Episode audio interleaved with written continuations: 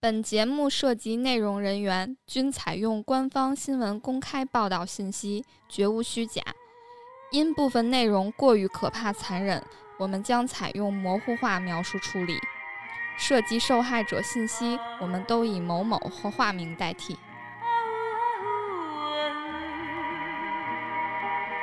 Bangawan Solo, river of love, behold, where the palms are swaying low and lovers their souls unfold. 被告人劳荣枝犯故意杀人罪，判处死刑，剥夺政治权利终身；犯抢劫罪，判处死刑，剥夺政治权利终身，并处没收个人全部财产；犯绑架罪，判处死刑，剥夺政治权利终身，并处没收个人全部财产；决定执行死刑，剥夺政治权利终身，并处没收个人全部财产。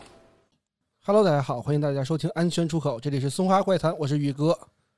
Hello，大家好，我是毛毛。我是老段，九月九日，被告人劳荣枝犯故意杀人罪、抢劫罪、绑架罪，数罪并罚，执行死刑，剥夺政治权利终身，没收个人全部财产。前一段时间的案对案子是吧？对对对，这是一个比较嗯热门的新闻嘛。哎，刚刚宇哥给我们念的这一段儿，就大家就知道我们今天要聊聊谁了哈。这个嗯女魔头劳荣枝，嗯哎，那宇哥也给我们介绍一下今天我们阵容吧。嗯， 这个阵容啊，也是我们这 个嗯有我们这个耳熟能详的这个毛毛，嗯，嗯，还有这然后个我们这个老搭档啊老段。嗯哎，就是也就是说这一期啊，不仅我跟宇哥，我们还请来了呃毛毛我跟我们们一隔壁起嗯这个房间的，对对一起来录这一期案件啊。对对对，嗯之所以这个想请毛毛呢，也是嗯因为这是一个女魔头嘛，也是希望嗯毛毛可以对我给我们一些多一些的元素 嘛，嗯我以为你要说让毛毛我扮演这个。我以为你要说，就就因为是那个女，所以我们也请了个女魔头呢。 嗯，哎，这个开玩笑啊，开玩笑，嗯因为毕竟有 这元个，素一些，刚刚那嗯个宇哥也说了嘛，故意杀人、抢劫、绑架啊，各数罪并罚，最后执行死刑了嘛，嗯，所以还挺严重的，是吧？那想必大家肯定也想知道这个案件来龙去脉。那我们就今天由宇哥来给我们讲讲这个案子吧。我们先把镜头啊放到这个一审判决的一个现场。那劳荣枝在刚刚听到我刚刚复述的这个呃处罚之后呢，他立马摘下口罩，连着说了两句“我不服，我不服”。哎，这块老段最后可以把这个加进去啊。哎，他这这个个现呢场我声们音给大家放放嗯这个他当时画面这个录音啊。对对哎对，看一下他当时的这个心情啊，跟他这个态度是什么样。被告人劳荣枝刚才宣读的判决，你是否听清楚了？审判长，我听清楚了，但是啊我，不你服，听清楚了哈。我不服，啊我相你信法律不会冤枉一个好人，也不会放过一个坏人。法律是啊，公你不平公服正是的吧？你是否上诉？我要上诉。好，我们听完了啊，相信法律不会冤枉一个好人，也不会放过任何一个坏人。此前啊，他还说过很多类似的话。这二十年我循规蹈矩，除了炒股没有做错一件事情。我不是这样残忍的人。你可以说我不优秀，但不能说我不善良。别人不可能看出我是坐台女。我走到哪里，别人都说我是知性美。我鄙视抢劫杀人的行为，我承认我有犯罪。这二十多年来，我常去教堂，而且啊，劳荣枝庭审时候还否认故意杀人的指控说，我这辈子从来没有杀过一只鸡。嗯，毛毛，你听完有什么感想没？听着是一个个人畜无害的一个傻白甜，的一个感觉啊，嗯，而且非常努力、啊很优秀、上进的这么一个女性形象。对，而且他听这段话之后，感觉他求生欲极强。对，对，呃，如果要不知道情况的人，可能就觉得，哎，是不是有可能冤枉他了？哎，哎，这个其实我们就是如果熟知案件的朋友啊，肯定有一个类似的感觉，就是有点像那个木岛佳苗，他也是有一个非常好的人设啊。嗯然后我们继续说啊，就是不管劳荣枝啊，还是劳荣枝的家人，都其实有一股强烈的这个求生欲。劳荣枝的家人呢，也非常支持他去上诉。而对于已经逝去的被害人呢，他们深感歉意，并且主动帮助妹妹完成民事赔偿。他们说，哪怕把我们的房子卖了，也要赔给人家。你看是不是非常诚恳？啊这里面我有点不解啊，嗯就是他上诉是因为他觉得呃不是他杀的，是吗？。对，但是他又要赔偿，那到底是他认不认他是有罪呢？他是觉你觉得得就是说这个呃逝去的被害人的家属啊是一个非常嗯受害者，而且他的意思是说他指控去杀人，他就否认被哦指控杀人，但是他确实也是一个从就犯，是说白了，我对这事儿表示歉意。对，啊、但是人不是作为我杀的，什什么所谓作为这个呃于情于理，我得赔你点儿，我觉得对也能理解，我也是吧挺同。情你们的。嗯对啊他就想把这事儿变得弱化，是吧？嗯就是自己的责任，自己的这种杀人的这种情况变得弱一点，是吧？现在赔了吗？现在只是这个一审判决之后，嗯、还要再等这个，比如说他上诉嘛，还要等嗯二审、终审。嗯，嗯如果他要是没有说，哎，我不那个上诉，那可能就是按照这个判决去执行了。啊嗯嗯，嗯然后呢，就是我们大家都知道，劳荣枝在当庭表示上诉之后啊，我们在各视频网站吧都能够看到这个一些报道跟一些这个社会现象，而且听起来这么无害的人设啊，其实他有一个非常恐怖的这个化名，或者说人们给他起的名字叫“美女蛇哎，那一般就是长得好看，嗯、嗯又很妖艳，是吧？”。哎，我想、嗯突然想起这个张无忌他妈， 你你这跟大家说那个什么来着？你想起美女时候，想起那个庙会里边那个 什么？那畸形秀 那表演，嗯，哎，我想起张无忌他妈就是在那个死人跟他说、哦说，千万不要相信对嗯这个漂亮女人跟漂亮的女孩儿。明教教主的那个那个，就是他们那都说是邪教嘛，她是嗯明教的女儿是吧？殷素素，啊，对对，殷素素，然后殷跟嗯天王的啊那对个对女嗯儿，嗯对，跟那张无忌说说千万不能相信这个什么美嗯长得好貌看对的女嗯越蛇是蝎漂亮女的女人越会骗人。对对对对对，嗯是这样的。哎，对，那其实啊，这个劳荣枝看起来也是家喻户晓的，而且其实到我们我九十年代吧，会有一个电视剧叫做《红蜘蛛》。哦，其这实知道，对嗯对对，其实大家呃上过年纪的人我不知道啊，我不知道，是 不知是道看过这个呃电视剧 的。没看过，没看过，给我们小讲讲呗。宇哥肯定看过，给我们讲讲。嗨，哎我也没看过那你说什么？ 啊。其实这部电视剧啊，就是以劳荣枝为原型嗯来讲了这个案件的。对，我记得那部剧里面专门有一个是把他关在笼子里边儿，有一白人关在笼子里面的剧情。哦，我嗯没看过，你看过呀？我看，哎，看过看过啊，我我七零后，行吧？啊嗯，嗯好吧，继继续啊，继 续，，继续聊。嗯就是那我们来看看，就是真实的劳荣枝的人生，这个心理路程以及他作案的经过。嗯，哎尤其我们想知道一下，就是关于劳荣枝，他刚才毛毛也说了，说他比较傻白甜一些，比较人畜无害。那他为什么就是引起了社会轩然大波？他怎么就这么做了一些残忍的事情？哎，哪些事情？那我们就得嗯从他，就是从一开始啊，对生平啊，生平对，从他出生，对吧？对就是出生的地方，他我们出再生在一嗯个什么样的家庭啊？嗯， 哎，劳荣枝啊，这个一九七四年出生，其实也不大啊，对，嗯嗯，到现在多少岁呢？呃，四十多四十岁，多，嗯，四十七岁。啊，四对十，七岁，嗯，嗯，那是江西九江人，原来啊是九江石油化工厂的这个子弟学校的小学老师，然后呢，他们家住九江市石油公司的家属区。梁荣之的爸爸啊就是劳富，然后原来是湖北黄梅的农民。五十年代那个年，因为年代的环境之下，他过江，通过招工进入了九江市石油公司，在单位负责消防工作。哎，这听还起来算是这个家境还可以啊，啊起码是一个小康的这种家是庭，小对正经正经工作， 啊，而且啊呃是个老师，嗯，而且我感觉就是能这住在这种企业的家属楼的，应该都还行哈。至少我觉得像刚刚毛毛说的，就是温饱、小康，有点像手。首钢那种，是吧？哎，对啊，对啊，对对对啊，反正肯定地域不一样嘛，因为那是这是一个四三四线城市了吧？嗯嗯。啊，这对九江石油公司是个什么样的公司啊？哎哎，一般可能大家都会觉得就是像首钢差不多那种情况，嗯，但是其实啊还没有首钢那么好。首先，他是一九七四年出生的，所以嗯他是这种、呃，甚至在七几年，他哥是六几年生人嘛，所以是这种哦，还更有早个一哥些。哥哈对，，嗯，他们家一共五口人，所以这个就是在六几年、七几年的时候，甚至还刚经过饥荒，大家其实都很穷。你嗯再作为这个石油工人，你也是那种靠饭票、嗯，靠这种政府的这个计划经济来执行。其实那个时候大家都是很贫穷的状态，哦，而且呢，大家可能对于这个九江石油公司啊没什么概念。其实这九江这个城市啊，早在第二次鸦片战争之哦后，哎，第二次鸦片战争是一八五六到一八六零，对，其实这么还早的挺时候早的啊，对，嗯其实这么早的时候呢，就已经通过对外通商的行径啊，已经成为这个沿江内陆城市比较发达的城市了。嗯那九江啊，又地处江西、湖北、安徽、湖南四省交界处，曾经啊属于江西省工业最发达的城市了，而且很早啊就有工业园区这个概念了。所以你们知道这个石油化工这个呃石油化工公司啊，其实是有一个园区的，他们相当于住这个园区里。嗯，是个大厂，对，是一个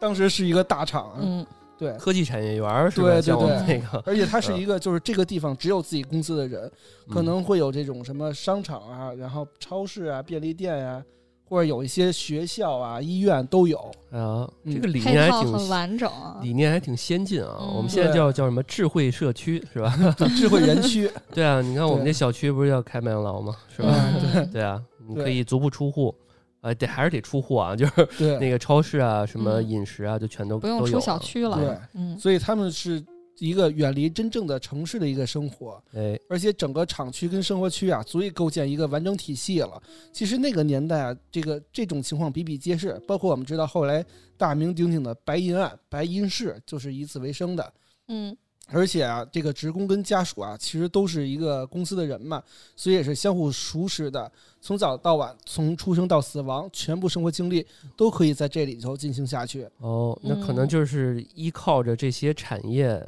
这些工业区啊，好几对代人可工能哦厂养你们，嗯就两三代人都可能至少都两三代两三代吧，对因为你想，他那个第二次鸦片鸦片战争都已经是几几年了，一直到现在，我估计得有四五代人了吧，差不多。对然后呢，七十年代早期啊，劳荣枝的母亲呢也来到了厂子里，而且她是带着两个儿子跟两个女儿来的，成为了石油公司的家属工，做一些挑油桶啊、拉板车的工作。劳荣枝呢是在九江之后啊才出生的，所以厂里很多人都有印象，知道劳荣枝这个孩子。在邻居们的口中呢，劳荣枝的父亲是一个随和老实的人，而跟同事呢相处也十分融洽。那劳荣枝的妈妈是个什么样的人呀？他妈呀，就有点一般，就是夫妻之间啊肯定会有一个是一个老实的，一嗯般另外一个就是一个厉害的角色，带一刺儿头，对哎是吧呃嗯对对对，所以这个刺儿头就是他妈妈老母，嗯老母、老 老母母、老父、老父、老 母，对老母来这个担任的啊。嗯这个老母呢，总是为一些零碎啊小事跟人吵架，有人就形容啊是那种典型的农村妇女形象。哎而且老母啊，如今还是在老厂房里，就像现在还是在的，靠捡一些废品啊补贴生活。而且如果隔壁，比如说老段，你也捡了一些废品呢，我就会直接打听你说这个你捡了哪些呀、卖了多少啊？我非得问个底儿调，然后明天我也去捡这哎我些。我就就就不告他，那不行，我就就问你，斤那就斤那计那较的能这揍么一啊个人，能揍我啊？但是我天天问你啊，我一直问你啊，所以就是啊很多邻居啊都受不了老母这种情况，可能就是说不好听的，可能就是有些时候有点不要烦有人。点不要脸哈。 嗯，这个石油公司啊，也有很多工人啊是来自于部队的退伍工，还有知青的安置。而作为这个本身就是农村外来者呢，老母的性格在厂子里也不是非常受欢迎。那肯很定的嗯多老邻居啊谈到他的时候，都会露出一种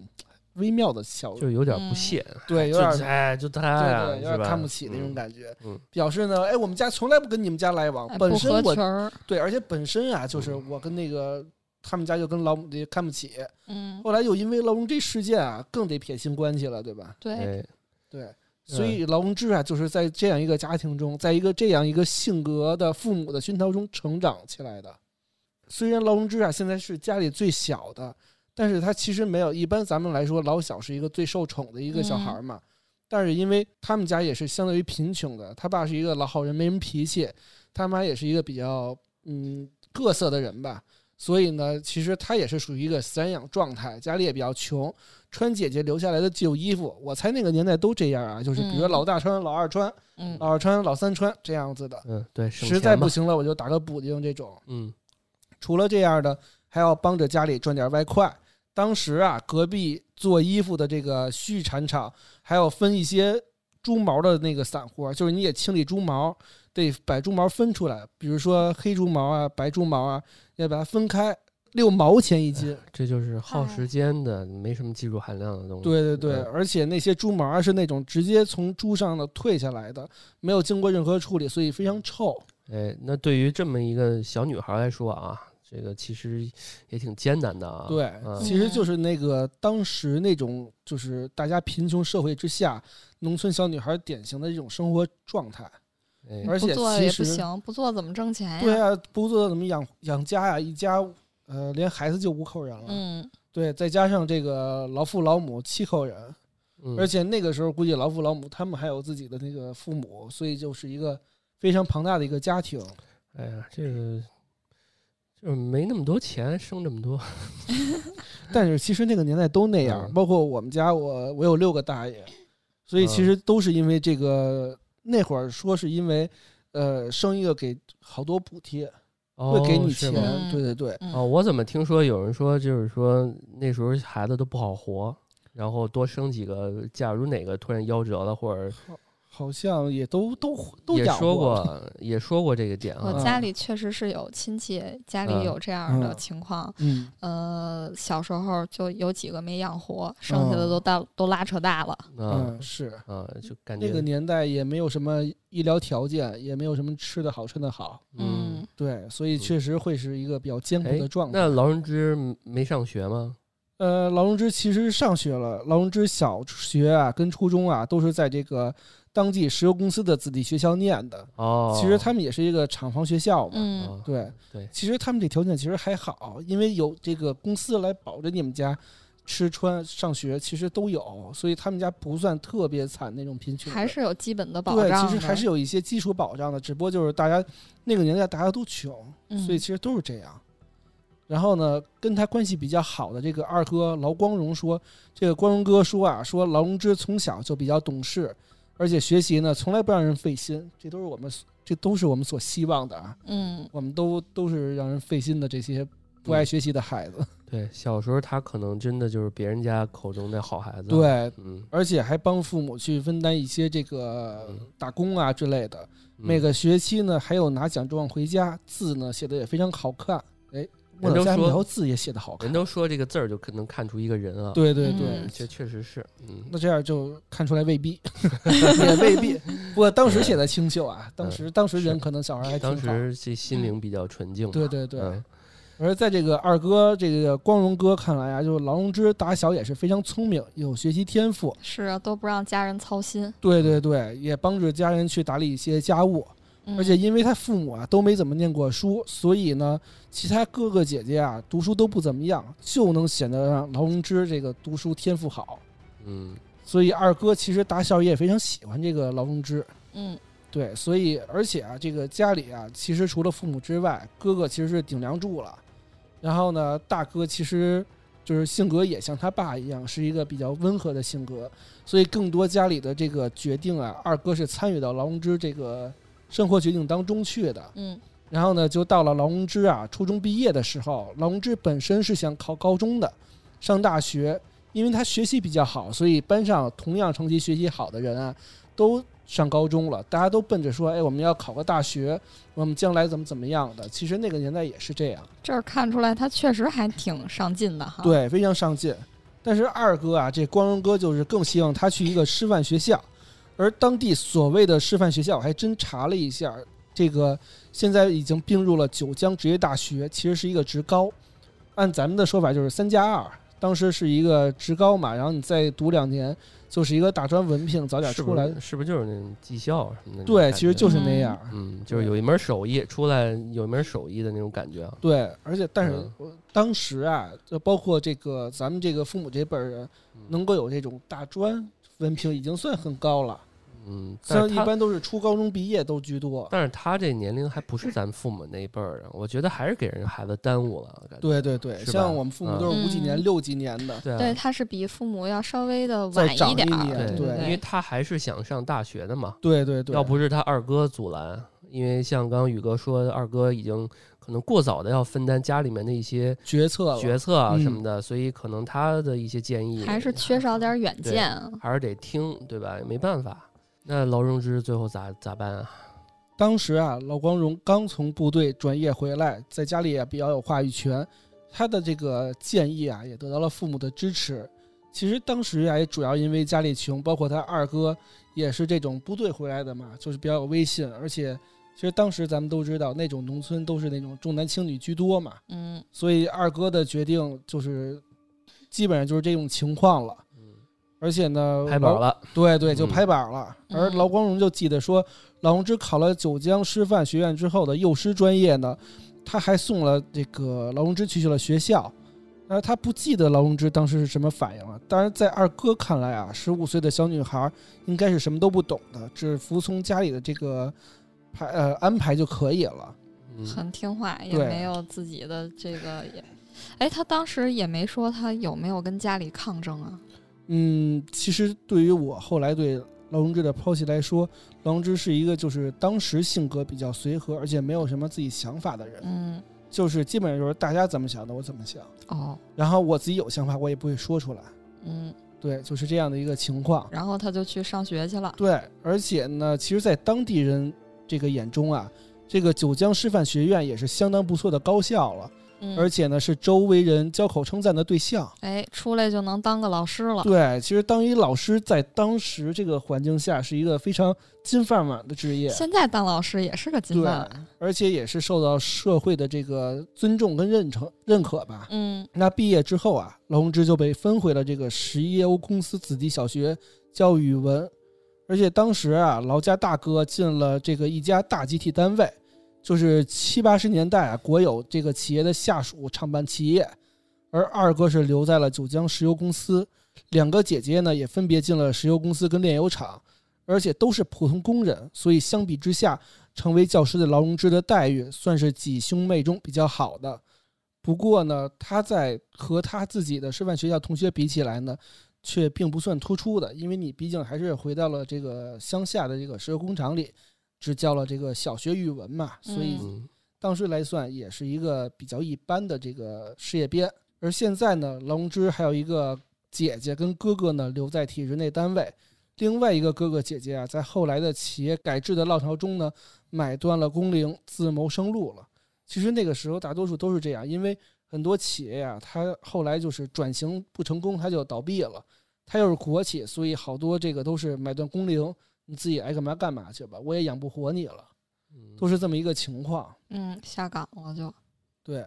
而劳荣枝毕业之后啊，是和父母还有尚未成家的这个劳家二哥劳光荣住在一起。而光荣哥记得呢，发了第一个月工资之后，劳荣枝就给家里买了一台茶几，哎，而且还挺孝顺哈，对，非常孝顺。嗯而且没过多久又给家里买了一台暖气，对家人非常好。你要知道，这个住在九江这块儿，冬天也是非常冷的南方，嗯这个没有暖气是非常挨不住的。尤其我是在这个南方上过学啊，我知道就是在冬天的时候，其实屋里比屋外更嗯冷，更嗯冷，而且就是我我们一般都笑笑谈啊，说这个北方的这个寒冷啊是物理攻击，只是冻你的耳朵，冻你的这个脸，嗯而南方的这个是魔法攻击，可能你穿的再厚，你的胃都被冻得那个哆嗦，你知刺道骨吗？啊，对，嗯真的是寒风刺骨，因为它非常潮湿，非常嗯湿润，所以它顺着你的衣服就进去了。所以在二哥光荣的这个光荣哥的印象里啊，劳荣枝也是比较内向，而且没有什么特别明显的爱好，大家叫他玩呢，他就去跟着去了。所以这个以上就是所有劳荣枝在犯罪之前，甚至在认识这个法子英之前，他的一个心路历程。对，嗯，所以其实这么看没什么特点，我觉得这人就是平平无奇。对，你说有什么说显著的点吧？就他就是很呃学习好，还挺也不聪明好的，其实也就那么，就是他他就是所有相的对相对的，对，没错，嗯他就是相对的。在我看来，这人就是呃，你在那个地方能挑出 N 个这样的人，对，嗯，对吧？就没有什么这个特别记得很清楚的这么一特点啊。就是一个比较内向，而且嗯孝敬父母。在在我看来，可能就是普长通，的女生，可能就是对长得好看，是吧？嗯，嗯，哎，因为宇哥在给我这个搞的时候，给我们看了，给我看了一些就是小时候什么照片啊，对，他大长家得可以在网上能搜到这对啊个就是王荣之年轻时候的嗯照片儿，年轻时候是真的好看，大眼睛啊嗯什么的，嗯。然后刚刚宇哥说了这个，呃，另外一个人的名字啊，叫法子法英，子英，哎，嗯，那我们的第二趴，哎，不是第三趴是吧？就要讲，就要剧剧情就要往下推进了啊，对，就要这个跟这个法子英认识了啊，嗯主要是聊一聊他怎么就从这个没有见过世面的这个乖乖女，甚至是一个人民教师，因为认识了这个人，走上了这个不归路。主要是这个节点。嗯哎，那么我们就要从二人的相识说起了。嗯，哎，在一九九三年，龙之去参加了朋友的婚宴，在婚宴上呢，除了一些朋友之外啊，还有一个看看上去比较老一些、年长一些，而且有一些江湖气息的人。这个人啊，就是法子英。但是说实话啊，法子英是一个其貌不扬的人，而且也不高，小矮个儿，嗯，然后长得也比较丑，而且还比龙之老了十岁。对，这个网上也能搜到法子英当时的一些视频啊，还有照对片儿，对对确实很很一般啊，很一般。而且能用猥琐来形容吧，我感觉。对，然后法子英看到当时啊，法子英看到一大群老爷们儿啊围着劳荣枝灌酒，因为劳荣枝漂亮嘛，嗯，也不会比较交际，所以呢，就是被一些大老爷们儿欺负。而法子英是一个从小，因为八九十年代是那种看港剧啊，看那种、呃日本片儿，就是那种比较有个人英雄主义、社会大哥那种更多。嗯，所以法子英也希望自己成为一个英雄。他看到劳荣枝被这个大老爷们儿们灌着灌酒之后啊，他心中的这个英雄主义就油然而生了，就赶紧过去帮忙挡酒。哎，说你们所有人来灌我，不要欺负这个小妹。哎，这在小姑娘眼里，这对个人还真是挺不错的对一就个是男的一。个英雄形象，哎虽然他长得矮，但是他这个灵魂英雄形象就是伟岸油然而 生了。起码当时，呃，让自己能少喝点儿酒，是对吧对，有点英雄救美那意思啊。对对对，之后呢，之后两个人就开始聊上了，聊得还挺快乐的，就是说白了话就是看对眼儿啊嘛，看对眼儿了， 哎对，那几杯酒下肚之后啊，发子英就开始刻意的隐瞒他过去的一些事儿，大肆吹嘘自己的英雄事迹，说自己是混社会大哥啊，跟这个嗯强人斗，从来不欺负弱小，不盗窃，不吸毒，不强奸，嗯是一个道义有道的一个社会大哥。嗯，对现在想想也挺逗的啊。比如说，我跟一姑娘说，我说我我是我一是大哥，我我是一大哥，我混社 会的，然后我我不不欺负强弱小，我不吸毒不强奸， 对对对，估计就是有点儿这种此地无银的感觉啊。对我就是爱锄强扶弱，啊，对 啊，所就是以我帮你挡酒现在还有这么江湖的介绍 方式，哎呀，就有点奇怪。但是这种可能真的非常自信。这有点呃个二啊。别人不吃啊，我觉得劳荣枝肯定是吃这一套的。对，因为啊劳荣枝当时啊才是十九岁什，么啊都没哎见过，对，是他除了这个大学毕业之后，他就一直在当老师了，他一直在生活在他们的厂里。对他生活圈子也比较单一，对所以在宴会结束之后啊，这个法子英骑着摩托车就要送劳荣枝回家。骑着摩托车，九三年那会儿摩托车都快上万了，七哎千到一万，那会儿工资才几百块钱吧，那会儿几百元工资都算高的吧？啊，我怎么记得那会儿工资也就是呃八几年那会儿是三十块钱叫一百块钱不等，九嗯九三年那会儿就应该是在一百到三百，家庭条件好一点的可能就是三五百，那这大哥挺有钱的，这对摩托车怎么来？ 大哥混社会的呀、不是？呃，所以啊，大哥啊，开着摩托车呢，就是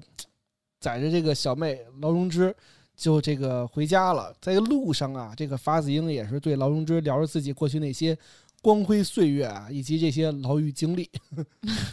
牢狱 经历，对他就是想证明说，虽然我蹲过监狱，但是我还是一大哥，嗯我是一个这个嗯英雄。然后呢， 当时劳荣枝啊，这个也是非常崇拜，也真是没见过什么啊。嗯，对，因为那个时候工资其实两三百啊，而且嗯这个对于劳荣枝来说，县城里啊其实更少了，嗯所以一个摩托车要万把块钱，这就极大满足了这个劳荣枝的虚荣心啊。嗯，就跟现在上这个超跑，对啊，呃是吧？你一说个你要感觉接一个十九岁、十八九岁高中小妹，你开一个那个玛莎拉蒂，高中小妹肯定跟你跑啊。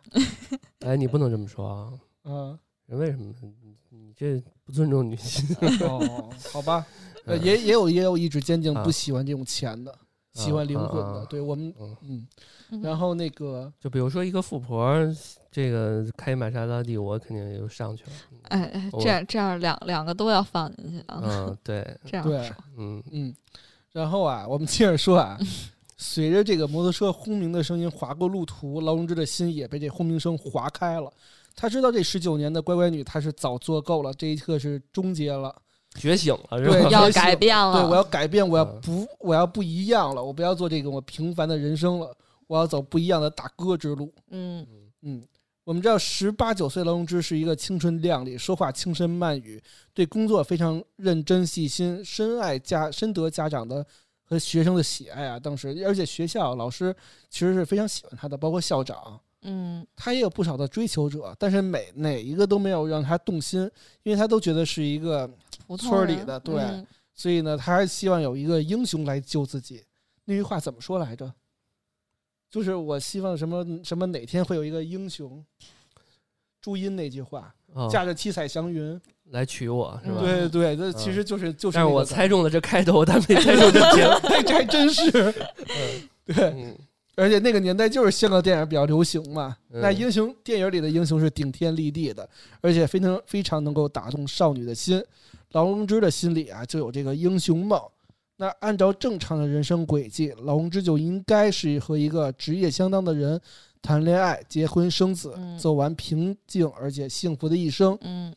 但是其实魔鬼跟天使往往都在一念之间，谁也不知道这乖巧美丽的外表之下，啊有一颗甘不甘于平静，而且蠢蠢欲动的心。他心里这个不安分的因子啊，就是一根引线就能爆发，这根引线就叫做法子英。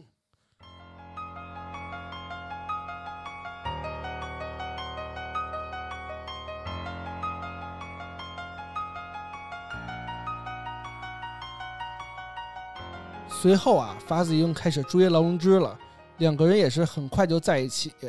这个劳荣枝好看，法子英爱慕英雄主义，所以这个一拍即合，两个人就在一起了。嗯，谈恋爱了，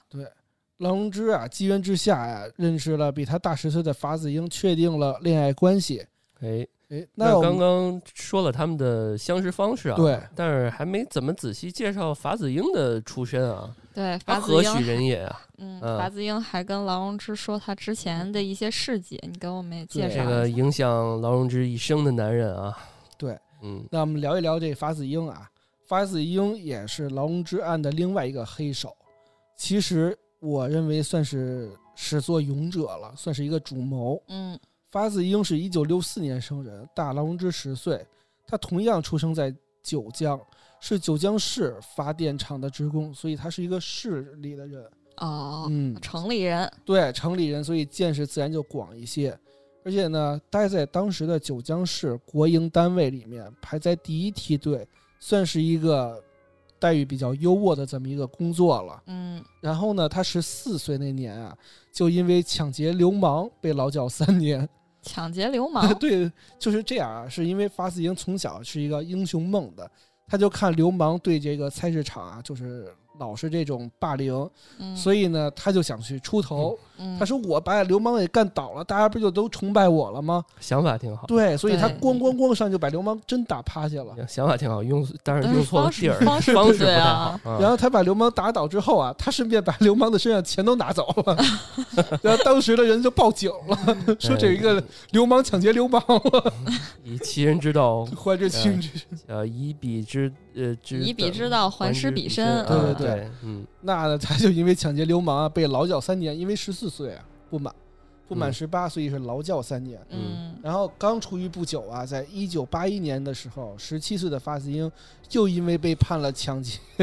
所以被判了十年。这回这次又还是抢谁流氓了？吧，这个，呃这，还这抢回劫是因为什么呀？是因为他一个饭店老板，嗯他老觉得饭店老板啊是一个混社会大哥，他看着不顺眼，而且那饭店还齁逼贵。 但是他现在自己不也就是大哥？他现在还没有啊，他现在就是嗯，我那个我是说他现在嘛，对他，嗯他以后会是一大他哥。终究成为了他对自己对当对啊年讨厌的人。嗯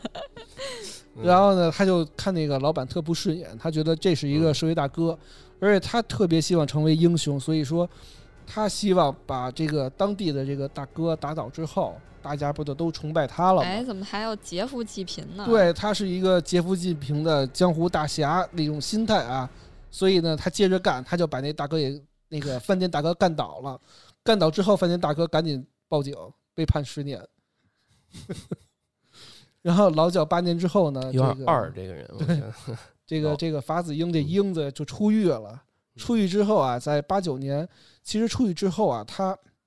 在当地有点名气了，因为确实他干了这两个事情啊，嗯这帮人虽然老百姓没觉得他是一个嗯英雄主义，但是当地的这些大哥们嗯，都觉得，哎，你你还是挺勇的，有一号嗯啊，有一号，所以呢，这个江湖人称法老七，哎，我得站你，有啊对我得嗯占一名儿法老，法老，嗯，法老七，嗯对啊老七为啥老七呀？对，排因排为老七，对他排啊老七，嗯他是家里头啊有六个哥哥姐姐，他是老七，哦，对，哦哎，然后出去之后啊，这个受到这个江湖的一些这个献媚吧，所以呢嗯，他还混的还行。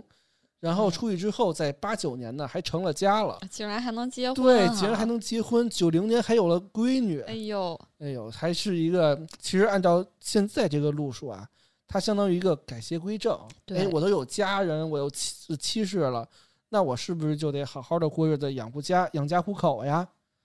发自英呢？法子英呢？法子英当然没有啊。法子英认识了劳荣枝之后，开始了一段带引号的神雕侠侣的生活吧。哎，那他都有闺女了，他之前离婚了吗？没有啊，那这 个，哎其实是一个呃叫协议离婚，他没有真正的离婚，他只是之后啊认识劳荣枝之后，妻子不同意，当然不同意，他就跟妻子协议离婚，但是没有领离婚证儿，就是那种哎呃合着就还是就是商量着来呗。重婚了也，对，但是他跟劳荣枝结婚了吗？有他们两个算是有事实婚姻吧？嗯，但是国家哇塞法这律么不是这么定的呀这，么仔 细吧？是对，国家法律不是这么定的哦呀。我刚虽然看完了了，跑题了啊， 啊！我们刚接着说我我们我刚才看了一下，那个我查了一下法子英，然后下面那个人物关系里面叫情人对劳荣枝，对啊哦哦，对，应当该也然就是算个情人了，他对应该没有事实，嗯，就是法律上肯定是不是不是夫妻关系，嗯，对，然后呢，其实后来也有媒体在抓捕完发自营之后啊，问他说：“为什么你你看你啊，你你你又不高，你长得还特猥琐，你还比他大十岁，你怎么就能追到劳荣枝？劳荣枝当时真的很好看啊，嗯，你怎么就能追到这个劳荣枝呢？”你要猜你猜他说什么？他说：“你不要看我这样，我也有温柔细腻的一面，不光是打打嗯你发不要杀看杀我，这 样子，我也有细腻的一 面，哎，瞎说啊，我光们是也打 打杀杀。”哪儿啊那的是回无忆夫，拉是个五 夫，嗯哎，我们也不知道瞎说的 啊，对对这对有点儿重重那串个味儿了，呃串有到点川味儿去有了。 点儿重重嗯重庆话了，啊， 对。嗯，然后媒体啊就问法子英说：“你们两个人外表差距那么大，他为什么还跟你亡命天涯 呀 美女与野兽？”对。 法子英听完就就非常美啊，美比美得意，就说：“哎，我们刚认的时认识的时候啊，他才十九岁，他啊有英雄情结，所以我是个英雄，佩服我。嗯这俩人都挺二的哈。对，那刚刚我们提到了这个劳荣枝的家家里面那些兄弟姐妹啊，对还有他父母，那嗯他家里面人怎么看你？给他给家里人介绍法子英了没？”其实劳荣枝啊是说了一句，说：“哎，我跟法子英在一块儿了。”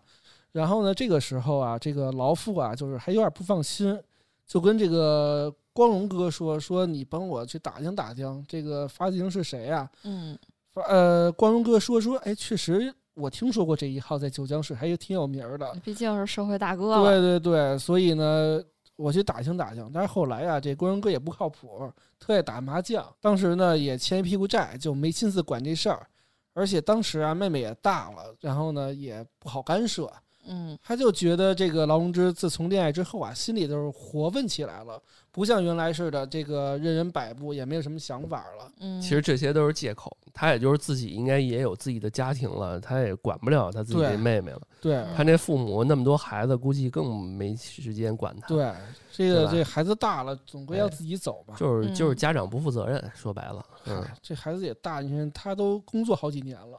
哎，但那其实也才十十19岁啊对对啊是这样。还是关心的不够啊。嗯，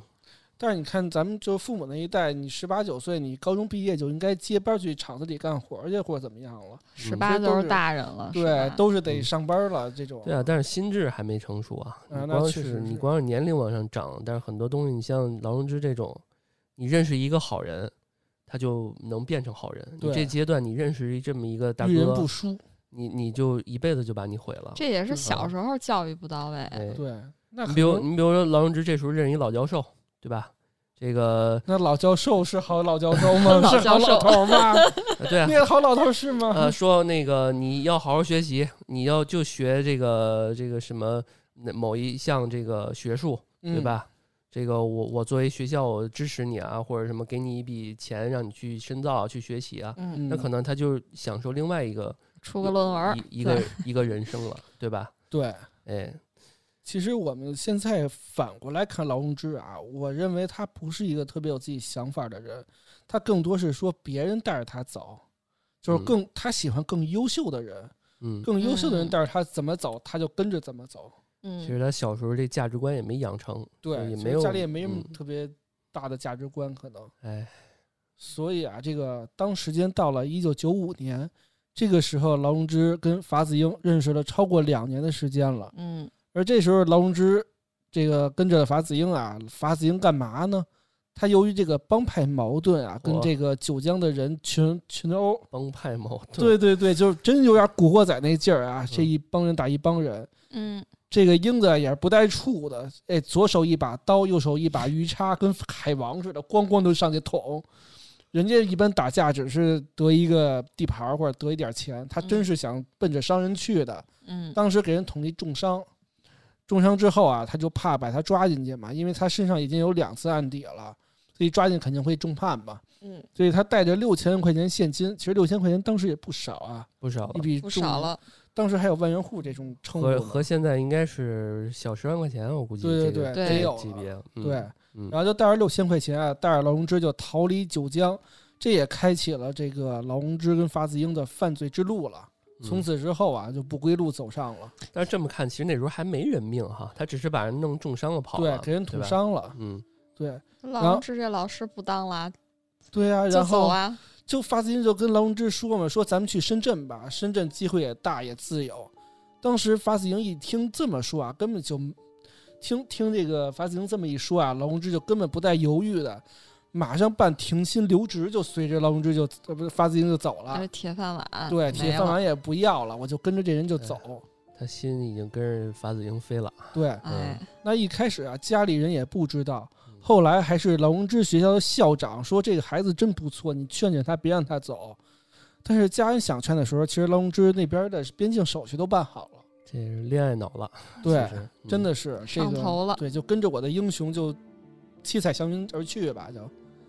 这个父母啊也是死活不同意，但是这个劳荣枝，这个就是一哭二闹三上吊，我必须去。嗯，最后父母也没办法了，就失望了。孩子大了管不对了你了，爱去去吧。嗯之后啊，他兜里揣着一万块钱，不这顾又不一少切了，对嗯这又不不过少钱。对嗯，对对，不顾一切跟法子英就走了。这时候他们俩一万六啊，嗯其实 一万六在当时去哪儿不能就是拿个营生，然后买个房子，买个房，， 对，那会儿真能买个一万六，那会儿在北京能买几套房，甚至能租出几套。呃，买几套不行， 还也不不太行。对对嗯，对，反正那会儿就是一万六，其实在北京要是有就有个首远付点钱，儿，嗯对，那个一两千一平米差不多，也也也差不多。不止嗯吧？我两千年的时候还一千多一平米，不，两千的时候四惠那边的房子是四千一平米，那那他可以这买是大九型这是片九五年的时候，对，九五年你要加上他那边是三四线城市，对，对对吧？深那圳那时候也是三三线城市，三四线对，哎城市。哎，他要在深圳，真的，对现在吧深圳多多他能买一楼对，哎呀，啊，真是真你说是买一楼，你要去还是那没有头脑，天天当大哥揣着当钥多了匙，对啊，当个那个包房租东婆儿啊，对，，包租嗯所公。以说包租这婆，个发子英也不老聪明的啊，哎呀他，光靠着这点儿违法的勾当，天天去纸醉金迷了。他真靠着这一万六，他现在估计也是一大真正大哥了。嗯，嗯嗯，然后在深圳啊，这个法子英跟劳荣枝沉迷于这个深圳的这个花花世界里，花天酒地啊，纸醉金迷。那没钱了怎么办呢？这个法子英就撺掇劳荣枝说：“哎，那你去当这个陪酒女吧，陪酒女呢，咱们就能这个生活的更富足一些了。”堕落了，对，就开始啊慢慢一步一步为了钱。后来两个人花费啊还是越来越大，就是陪酒女都不够了。发子英说：“那我还干脆干老本行儿吧，老本行儿来钱快。哎呀，抢劫呀”，对，抢劫。于是就有一天啊，法子英在马路上持刀抢劫了一个人一万多块钱。但是后来啊，国家开始严打，一时间呢也是非常的这个环境非常严肃，所以两个人最终在这个深圳干完这最后一票，抢劫了一万多块钱之后啊，就顺便在酒吧里偷了一家叫陈家的身份证号、身份证儿，就仓皇出逃了。去哪儿了呀？他们他们先是乘车逃到了江西省省会南昌之后，两个人就发现啊，还是吃不开啊。这去了一新地方，肯定是这样啊。对这叫什么？强龙不压地头蛇是吧？人对家啊当地也有当地的大哥哥是吧？ 嗯对，哎因为法死英啊还是一小喽啰，所以嗯我跟人家根本就拼不过。哎，所以他迫于生活压力啊，这个法子英就逼着劳荣枝，再去坐台了。对你啊还又是、卖去了，对，你还是来这套吧。那那这劳荣枝还不对他失望啊，是吧？对，当时劳荣枝其实有点觉醒了，他说：“嗯你根本就不是什么英雄啊， 嗯，呃，你只是逼着我这个卖身卖艺的这个 这个皮条客。就提是出了”，我觉得这时候也真是替劳荣枝拔个创啊。我觉对得之前忍了他一次了啊，对现在又逼着他去啊，你这这算什么英雄是吧？对嗯你都连自己大哥的女人都保护不了，你算什么啊大哥？ 对，还让自己就是的女儿抛头露对面，，啊大哥对是大哥，但是也没小 弟，也没也没马仔啊自。己跟着自己媳妇儿，哎，那我突然想到一个事儿啊，就是你看那个我们看《古惑仔》第几部的时候，嗯就是那个蒋先生已经走了死了，啊他的弟弟，嗯嗯他的弟弟那个叫什么万梓良演的时候，嗯有一个镜头就是他跟那个郑伊健，就是那个常晓楠坐船。嗯嗯他，说：“我不喜欢你们这种打打杀杀。现在什么年代了？现在就要应该赚钱。嗯嗯，你你嗯你们也该，你们不能一直当马仔，出去天天打打打杀杀的这，是有脑子的，嗯对吧？你你得现在得想一个营生，哎，让你多嗯赚点钱了啊。对，嗯，我觉得这法子英当时也有这脑子，还真是。是吧？他就真的是大哥了，他那会儿带着一万六的时候就呃应该对，对那就应该就是就是英雄了，对吧？对，啊，谁能想到还是这德行哈、扶不上墙，嗯当然，嗯，然后呢，这个劳荣枝啊就提分手，说我不想跟你混下去了。嗯，嗯，对，，然后不料这法子英啊就说你要走，你敢走？你想想你们家人，我可认识你们家在哪儿，你想想什么后果？开始威胁他，哎，就威胁了啊，然后这个呃劳荣枝啊也是见识过这法子英是多凶残手段，啊毕竟又抢又捅的，，啊对，所以呢就是也怂了，就拿着这个陈家的这个身份证啊，他那就身份证号儿刚刚我们就没说， 刚刚我们就没刚不说，好意思打断宇哥啊 哎，呀，好嘞。偷了一个身份证号儿，也不知道管什么用，就这么许的，拿一身份证就号，你这种啊，我能偷好几个，我跟你说好家伙嗯！然后在宾馆不是无敌了吗？ 是，这陈家的身份证啊， 对，拿一身份身份证就嗯去了一家歌舞厅，这个就接着坐台去了。坐台啊是皮肉生意，来钱快，但是对于这个曾经在九江收保护费，但是过惯了奢侈生活的法子英来说啊，这百十来块钱还是太慢，不够他们花的。 说白了，这劳荣枝做皮肉生意，自己也没想着什么得来什么福哈，对基本上其实就那全让这个法子英去挥霍霍。霍了，对，嗯，呃，他霍霍能干嘛呀？请请当地人吃饭，然后他自 己去吃喝嫖赌，对，应该也就这个了。对嗯啊，他去其他夜总会 唉，当大哥去。哎，嗯嗯，然后啊，这个他就觉得这钱还是太慢了，这不够霍霍的怎么办呢？那要不然还是跟深圳那一套吧，玩这个老本行儿。这个嗯我们呢，就是在那个让劳荣枝在坐台期间啊，大量物色这个有钱的人，准备还是这个玩一玩仙人跳。哎，故技重施啊，对对嗯对，这劳荣枝啊也没让他失望，很快的统计到了一单一个这个名单，列了个 list 哈。 对，就是上面全都是这些嗯南昌混夜店、酒吧这些大哥们。嗯，这确嗯确实有文化啊。这个上呃当老师期间，这能力这做个对 Excel 表格上面 全用这儿了。做一清单， 嗯，哎，那他们就合合计合计吧，咱们来个干脆的吧，就绑架这些去夜总会有钱男人就，这这些人也是，对，这倒来了霉钱哦了快，哎这个仙人跳嘛，就是嗯，对。很快，他们就物色到一个叫我们化名叫大熊的有钱人。大，熊，大熊对大，熊那大熊就是其实大熊他一家人就是第一个受害家庭。嗯嗯对，那这是一个一九九六年七月二十八号这一天，这这个是个到这儿没多久啊，对这其才实一没几年吧。天因为对刚才说是九五年吧，好像啊，，对还挺快的。对啊对，一然后年其多实因为他嗯还得物色呀，然后还得这个跟人家对，你还得跟人熟了嘛，对，对啊你咱得们撩人要家，要不很难上钩嘛，对啊对吧？嗯，所以这劳荣枝啊，就通过各种的这个献媚啊，就把大熊给调到手里了，上钩了，哎，就有约有点能力，对长得好看嘛，那大对眼睛，哎，一一闪闪烁烁的，一魅惑的那个样子，还会跳点艳舞哈，嗯哎打苏嗯舞，，对，哎，对这当年这么年轻貌美啊，哪个男人能把持住啊？对当时啊，嗯，而且还主动贴呀、是，嗯，所以上钩之后呢，就说：“哎，熊哥啊，这跟我出去去我们那出租出租屋玩一玩吧。嗯，对，来我们家吧。哎，这熊哥就就是哎，有这好事挺儿，开心啊，对，就不去，白不去啊就，对，赶紧吧，就就跟着去了。结果就是开着他那个小车啊，就带着这个劳荣枝去了这个劳荣枝的出租屋。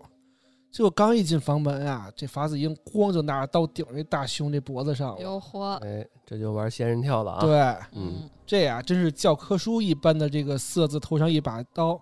这都不是仙人跳了， 是仙人升天了，仙人板板了都快。 呃是，哎，对，嗯这个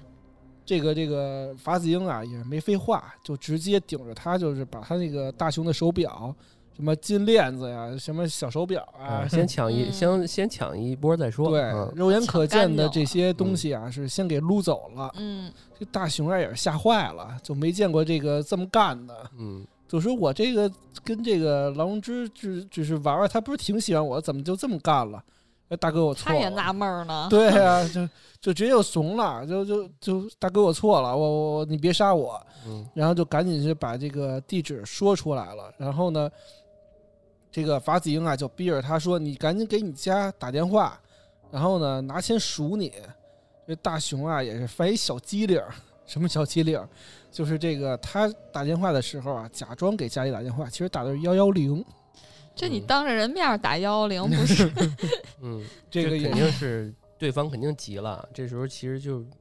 哎，他可能也没你那说脑子，你说这小聪明也是，但哎是为了保命，可能也是没办法了。嗯对啊，所以呢，这个法子英一眼看穿啊，是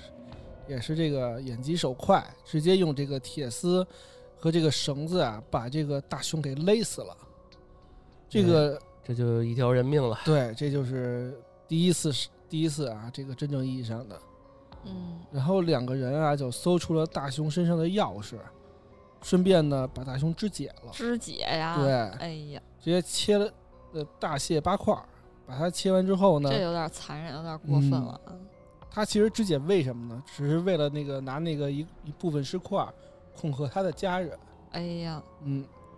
然后呢就拿了一半儿出去嘛，就是去了大雄家里头。对他有他们家地址了，对，其实是有的，因为大雄为保命说了，嗯，对，所以呢来到大雄家楼下啊，这个神色自如的就说。说哎，你知道这大雄家住几楼吗？这邻居也是，就直接说了。嗯，就晚上八点多的时候啊，法子英就是直接拿着这个大熊的那钥匙，直接打开没有防锁的房门。一打开的时候，这个大熊的妻子跟媳妇儿都在呢。一开一进门，啊妻子跟媳妇儿，呃，不是 妻子跟女儿都在呢，直接就看愣了，说一大哥怎么拿一钥匙直接进门了？嗯然后这法警也没没废话啊，直接把那个袋里的尸块全都倒抖了出来，就直接说那个跟大熊媳妇儿说说你看着吧，这是你老公，啊，这可他妈够吓人的啊！有点对恐啊怖啊而！且还有孩子呢，直接当着面儿是一进来一人，光把你老公那块儿给倒出来了。是吧？这得吓个半死。啊，对啊，嗯还是一有点变态。对，还是一块儿一块儿老公，你说这，对，那雄妻一看啊，就是直接是这我媳妇儿我我老公怎么变块儿了？这个吓吓死了！对啊，是啊，说大哥你这个饶了我这女儿一命啊，就赶紧的把家里二十多万现金全部拿出来了，只求你饶过我自己跟我女儿一命。这个法子英呢也是真大哥，拿了钱呢还把人给杀了。有点不讲道理了啊！对你都拿人钱了，拿着钱财替人消灾，结果拿了钱还真是毁尸灭迹啊，要杀人灭口。怎么杀的呀？他就用绳索、绳索，呃，他用绳子呀、绑住了他们俩，然后把家里洗劫一空之后啊，在第二天凌晨把他们残忍的给杀害了，其实是勒死的，用绳子。嗯，然后小孩儿呢，小小的尸体啊，泡在浴缸里头，身上也只穿了一个兜衣，死得非常惨。这以后还能顺利的投胎吗？太惨了。这确实走得惨，小孩儿。而且让人非常难以置信的是啊，发金后面有事情离开了，劳荣枝就在这一片狼藉、满是鲜血的房间中啊，跟这个大人小孩的尸体同进同睡了一晚。是，他也不害怕，真是变态。对，真是心心理扭曲到极点了啊！在在所有女性当中，甚至在很多这个女性的这个凶手之中，也是绝无仅有的。这也个不也不怕这个变鬼来报复，嗯， 他可能要是有这我种是有良点知的迷的话， 他可能要是有这种良知，他就不会这么干了。嗯，嗯，而且而且，其实说凶那个神鬼怕恶人，怕那种这种鬼怪啊，怕这种什么像什么屠夫啊，沾了人命这种啊，他们也他们什么也不怕，还能怕鬼怪吗？对杀人都不怕。对啊。所以本来就是我杀的，你还能吓唬我、啊？嗯，是对。然后呢？然后啊，就是他在走之前啊，还顺手把大雄他们家的其他劳力士手表、手机一些贵重物品啊，全部洗劫一空了，还制造了一家人死在一间屋子的假象。就是说，他在这之后啊，又回到出租屋，把另外一堆尸块又拿回来了，嗯，然后倒在一起了。制造一对个假的犯罪现场。对，制造一个假的犯罪现场。哎，其实这是两拨人，就是两呃拆开了两拨人的两个犯罪现场啊。其实第一犯罪现场是那劳劳荣枝的出租屋，对嗯把她老公给杀了啊，嗯，然后再把她妻女是吧？呃，又杀了之后，然后在他们家，然后又让他们一家吃块儿团聚是吧？尸块团聚。啊，是这么个事儿。嗯，嗯，哎，真的是挺惨的啊。他们怎么能从一开始只是把人重伤，到最后这么这么惯呃熟练手段的去杀人呢？其实后来劳荣枝啊，这个嗯在被抓供述的时候啊，就说说在这个大熊家搜刮财物的时候啊，他还担心留下指纹呢。嗯所以因此他还提议说，跟那个法子英说说那个能不能把这个烧了呀？烧了就一了百了了，也没人能查到咱们了。所这以反侦查想意识还毁挺强、啊，想毁尸灭迹对了对就，对对啊，想毁尸灭迹。所以一审的时候啊，这个公诉人就以此来质疑劳劳荣枝，说你在合肥作案前啊，不知道法子英杀人的说法，就说那个劳荣枝当庭啊，当时也是否认了这一供述，说他这个其实是受到杭州彭府纵火案这个启发，编造的这个谎言。他倒是挺跟时事的啊。对，嗯，估计这个监狱里应该每天也看 CCTV 一，看那个哦电视央一。嗯所以后来劳荣枝说啊，说找到财物之后，法子英要他先走，然后他离开这个大雄家的时候啊，说那个他声称说大雄的妻女还活着。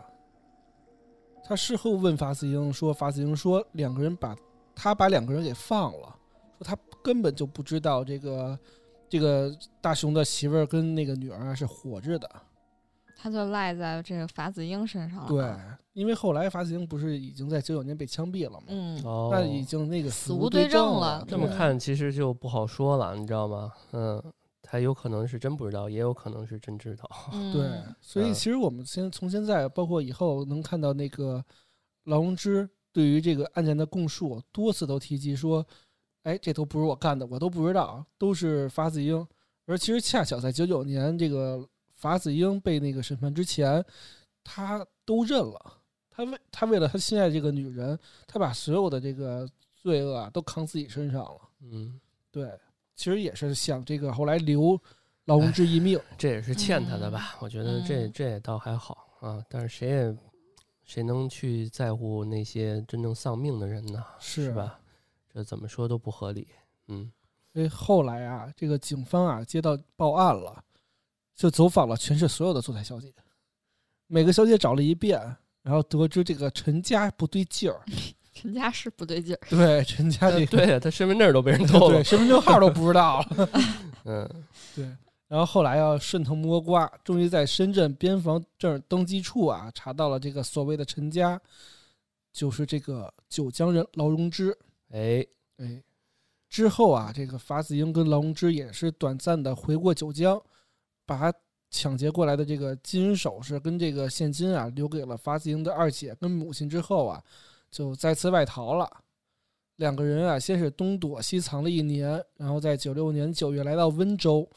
两个人重操旧业，物色可以绑架勒索的对象，继续干老本行仙人跳。这离哎上一次才过了几个月呀？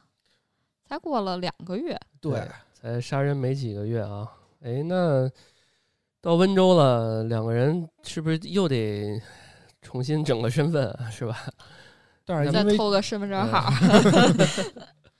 但是这回就没机会了，因为上回身份证号暴露了这陈家这身份证啊，嗯陈家就不能用了。对，嗯所以两个人就只能说我们暂住分别住在两个招待所，嗯所以呢，其实两个招待所啊离得也不远，离两三公里其实也就啊，嗯，那不远。对嗯。然后呢，龙之也是换了一个身份，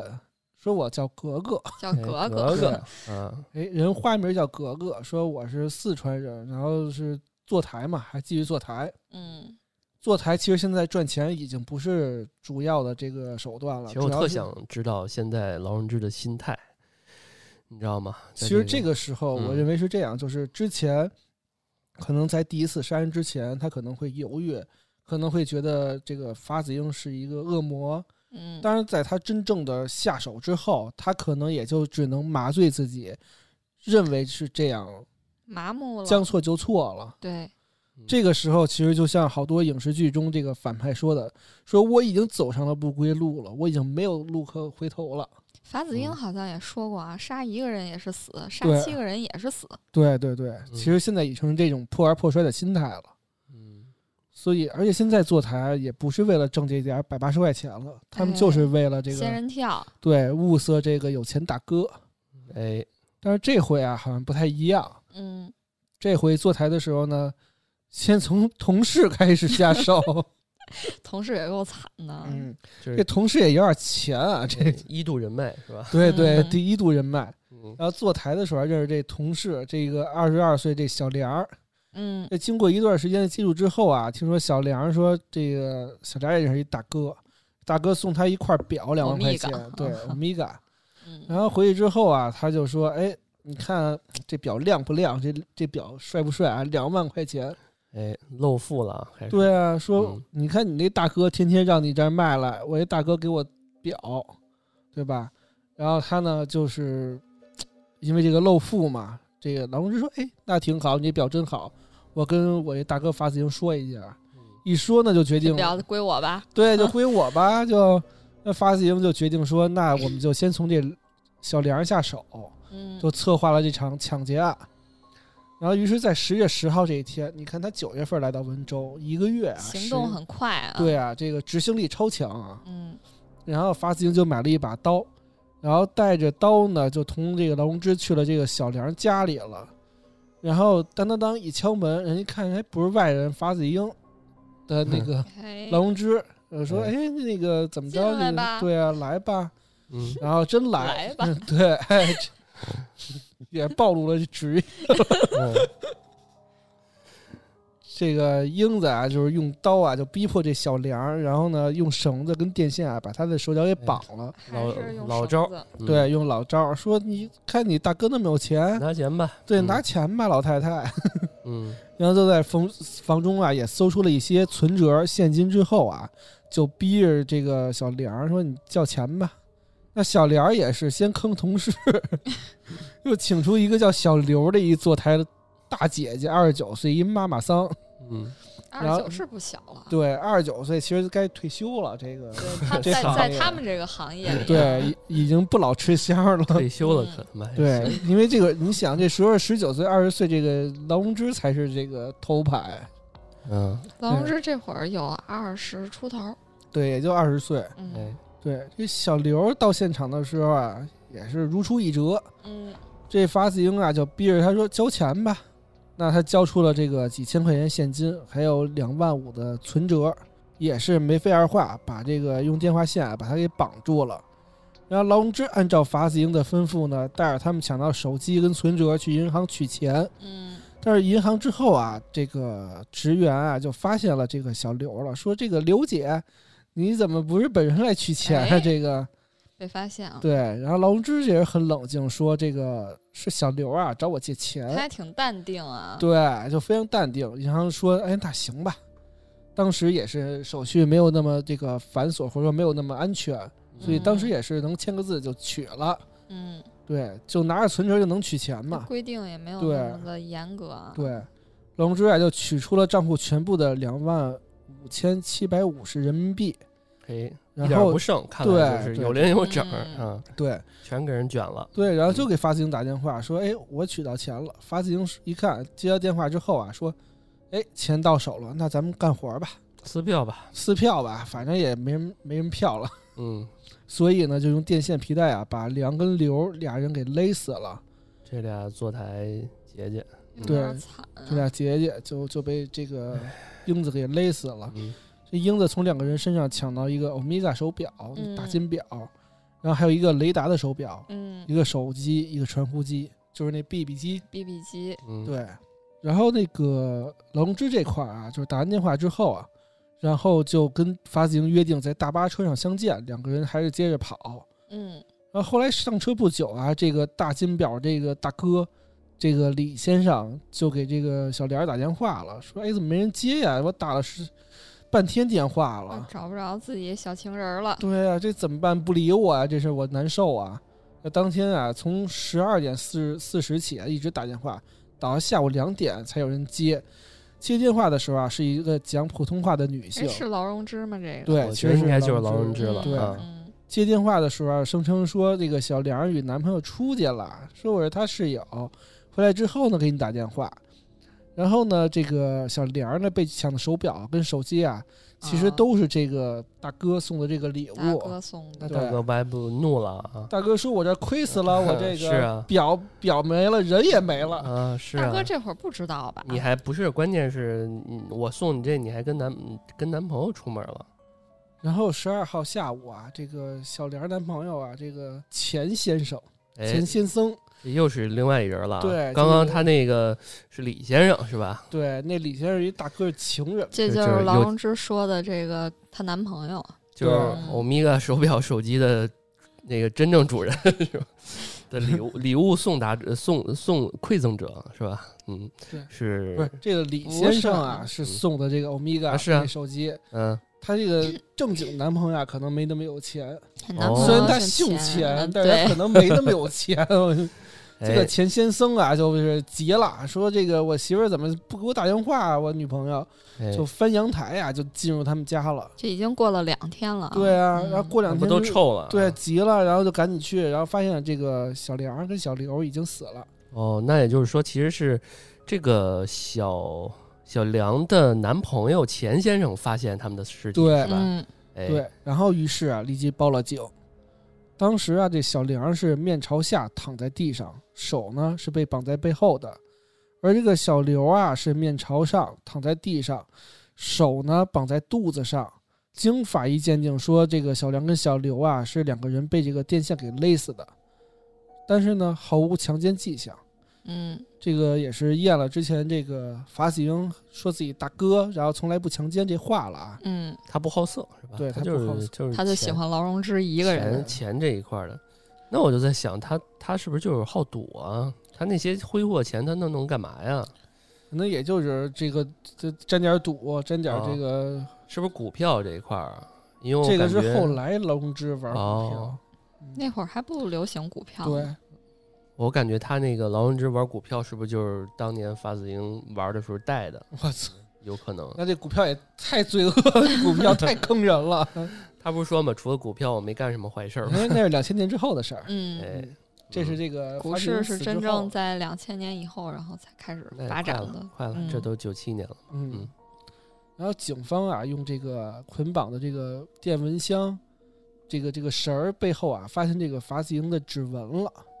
说明他们俩啊，并没有在乎这个他们的当时作案的这个痕迹，嗯留下线索了。其实对、嗯他们不在乎留下嗯线索，嗯也不在乎说这个什么我要这个毁灭这个证据，而嗯且手法也都是如出一辙，都是对电线啊，对，他就嗯要不然、其实他就他就要不然就是电线，要不然就是刀子嘛，不会干别的。对，不会干别的，得用点劲儿，得直接这种。嗯嗯，嗯。也是这个大哥手法嘛。但哎，当你时说他这次为什么没碎碎尸和烧房子呢？他碎尸是为了那个威胁那个家人拿出更多的钱，是威胁大雄的哦，媳妇儿。嗯也就是说，对大雄就真的就是为了威胁而碎的尸啊。对对，他其哎实呀一真的直是都有一个手法叫做我干给你那看，你可以砍个手啊什么的，都都没你有就。杀了，他是先啊杀了，啊，我就嗯说嘛，哎，嗯。那是够惨的。嗯劳荣枝在一审的时候啊，也承认了他跟法子英在温州参与的抢劫是受法子英的强迫不得已而为之的，他并没有与法子英合谋。他说啊，他说他确实配合法子英去银行取款了，但是他并没有威胁梁刘二人。他说他曾经劝法子英不要杀害梁刘二人，但并不知道呢，法子英是之后啊把他们俩给杀了。劳荣枝一审说说那个他们俩被绑被威胁的时候啊，当时我害怕的尖叫声比他们两两个小妹妹还要大。就什么都不是我干的，对，不是我干的，就算我干的，我也是被迫的。对，嗯其实我很不信啊，而且我还就觉很得害。怕，我觉得这说的真的是人畜无害的啊、挺嗯挺，挺挺让人可耻的这一点。对，这个你你这么想啊，就是，呃，是不是你介绍给发自英这俩姐这俩姐姐的，当然是吧？你从动嗯机上来讲，你最后又说这个，谁信啊，是吧？这在法律上已经是从犯了。你就对啊，甚至你就动机还有各个方面，你都你相当于你对于这件事儿直接造成了他们俩被害啊。共犯，他对啊肯定不承认，承认了直接死刑啊。嗯现对在不承认，其实也有证据，已对啊经可以判他我死觉刑得了。至少是个共犯，这还嗯挣扎呢。哼其实是这样的，就是他不承认的话是没有直接证据，或者说他以为没有，因为法子英已经死了。对，对他就是赌这种说这个年代久远，证据链庞大，警察也不好搜证，没有直接证据就判不死我。哦，那这时候口供还是最直接的一种证对，据。所以我不说，其实你哦们就没办法因为真正理我因。为当时，呃，是因为劳荣枝不好抓是吧？没抓到，所以对法他俩这个有时间差是吧？对所以先把嗯法子英给处刑了是吧？对嗯，法子英当时就被抓啊着了嘛。如果俩人一块儿抓的，这事儿就好办了哈。对，那那好嗯说。现在是没有办法互一相对指证一了。对嗯供就知道了哈而。且当时法子英被抓完之后，就直接说都是我干的。哦，劳荣枝就说都是他干的。你说你这怎么对啊翻？那就没办法了。对， 嗯嗯然后啊，其实我们知道这个打他杀了大熊一家之后，他就已经没有回头路了。他肯定是干那种打呃去一个地方就就就干一次干一票仙人跳，然后我再换一个地儿，再接着干，直到我被抓弄死那一天。嗯，因为他们俩也不会说，哎，我拿这一万六我去理财去去干干别的去。又提这个，对我们我们总替人可惜这一 万六，对，呃当人时家干买点个什么不房啊，好啊？可惜了，就应该哎是买房。是。嗯这个九八年九月，法子英与劳荣枝逃亡到常州市，这又又换地儿了啊，对，这又嗯反正肯定得跑嘛。这可够密的啊！这又过了也就一年，一年啊，不到，对啊，啊这样子啊，两个人啊租了一个大楼底商，然后劳荣枝啊还是继续当小姐坐台，她也是继续干仙人跳嘛。但然是后他们这次发达了，租了一个大楼底层啊。其实其实我们理解为大大楼底层啊，就是一个底上一个门面，哦，相当于一个小这个门脸儿半个地下。哦，对，就是它不是完全地下室，它是一个商住两用的这种半地下室。嗯，对，然后呢，他就认识了这个汽修店老板老刘。这个老刘对，而且啊，这块儿说一个题外话，法子英跟劳荣枝啊，把这个仙人跳受害者称为猴子，哎都不拿人家当人看了，对，就是我们抓猴子去，这可能就是他们俩沟通起来比较方便吧。对，估计是一个黑话，相当于老刘是下一个受害这者吗？这刘猴刘猴子怎么着了？也嗯这也也最后被弄死了吧？嗯，呃，这个老刘啊，刚开始也是在歌厅认识劳荣枝的，嗯，发现劳荣枝啊总是说那个想方设法，人家你来吧，你来我家吧，老刘也是说，那我去吧，不去白不去，对对对哎，又对一个，嗯对，，然后驾驶那辆红色小跑啊，就送劳荣枝回家了。进屋之后呢，也没废话，法子英也是双手啊，直接邦击捅向了老刘胸口，真就干给他这脆给制服了。然后劳荣枝又用铁丝把老刘的腿跟胳膊绑在椅子上。老刘就回忆说，这个时候啊，法子英跟劳荣枝这过程啊很少交流，两个人非常默契。法子英还威胁他说：“如果你还还要喊叫的话，我就直接杀了你，而不是捅你一刀这么简单了。”这个哎法子英啊，他怎么还回忆啊？因为他没死，哦，这是这是唯一一个没死对的吧？，我这是记得唯一一个嗯没死的。哎，这个这刚听到这儿，我还挺奇怪的，还回忆。对，嗯这个啊法子英啊，搜了老刘的身，在是在他身上啊搜走搜走了这个车钥匙，还离开了这个房间。老刘的汽车里的五千人民币就被取走了。老荣之后来说啊，说这个法子英当时要把老刘的车开到远一点的地方。出门之前呢，他是要求自己把老刘脖子上勒上铁丝，说如果他反抗，你就把这个铁丝勒死他算了。嗯，嗯，然后法子英离开之后啊，老刘试图抵抗，他就用这个老虎钳啊敲了敲他的胸口，就威胁他说：“你别弄啊，你再弄我就拿钳子把这个铁丝拧紧勒死你。”这老刘就当时作证说：“说法子英威胁他说你要跑，我就杀了你。”然后法子英还说：“说你要不信，我就找个做杂工的到屋子里，然后把杂工的耳朵割下来给你看看。”杂工招谁惹谁了呀？这哎个其实你到现在就知道他是有这种，哎，我给你施就做拿给一你个看，对啊我怕拿一你个嗯不信拿一个这个无辜无辜者吧，给你这个做个示威。劳荣枝这个这个供述，他这个说法还是，呃，法子英让他把人杀了，但他没有，他就是敲了敲人家胸口，他还在这儿对狡辩呢。对，嗯，然后老刘啊被绑架的第二天早上啊，法子英就要求说：“你给你媳妇儿打个电话吧。要钱，”对，要钱。老刘的媳妇儿就按照吩咐带着七万块钱啊，老刘也是够有钱的。这不少，你想，他从他车里面就翻出五千块钱来。对毕对竟吧还开了谁一个红色超跑，对我现在车里都没那么多，五百块钱， 我五十块钱都没。现在谁还带现金？啊嗯，对，反正但是虽然是这样，但是那年代你说车上随便就都加个包是吧？老板对加个包嗯里面包一里袋儿怎么也得有万万把块钱啊，，对啊，拿个嗯大哥大什么的，是吧？那年代，去哪儿啊我嗯溜达， 嗯，我溜达抽个华子吧，那边可能真这这真这哎样啊。嗯，不会啊，不，人家那是温州，我咱们这直接给人跑大东北去了。然后这哎，法子英啊，就安排劳荣枝出门去见老刘的媳妇儿，说那个两个小时啊，我要是不回来，你就杀了老刘再 跑。哎，有组织有纪律啊！对对对，有配合。我若什么什么，你就什么什么。对对对，嗯然，后这劳荣枝啊，就跟这个老刘媳妇儿刘媳刘去喜嗯坐出租车去了，而且呢，特意啊让这司机多转两圈儿，就是怕刘媳啊，就是嗯认出他们家在哪儿。哎，有点反侦查能力。嗯这反嗯，然后到房间之后啊，她看见那个丈夫嘴里塞着东西，手脚被捆了，中间还胸口还不是被那个被捅了一下嘛，嗯，就就很着急，当时啊就把这七万块钱交出去了。法子英啊就询问这个老刘刘媳说：“你有没有报警啊？”他说：“没有，我不敢。”嗯，法子英瞬时啊也把刘喜绑到凳子凳子上了，而且把他嘴给塞住了。就是之后啊，这法子英跟劳荣枝用方言简短的聊了几句。